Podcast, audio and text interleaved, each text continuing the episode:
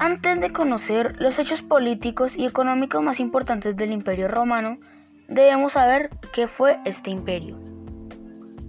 El Imperio Romano fue la etapa en que Roma fue gobernada por varios emperadores que tenían el poder absoluto, creando así uno de los imperios más grandes de la historia. Este duró desde el año 27 a.C. hasta el 476 después de Cristo. Algunas características del imperio son las siguientes.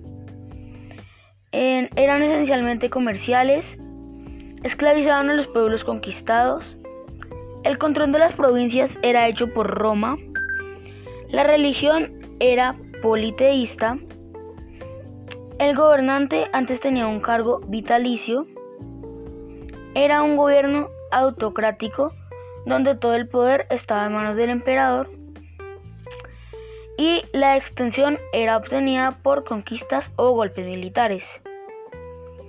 Política del Imperio Romano. El primer emperador romano de este imperio fue Julio César, pero Octavio, que era su hijo adoptivo y heredero político, fue aceptado como el primer emperador, ya que él fue quien empezó el imperio. El emperador era la máxima autoridad política, religiosa y militar en el imperio.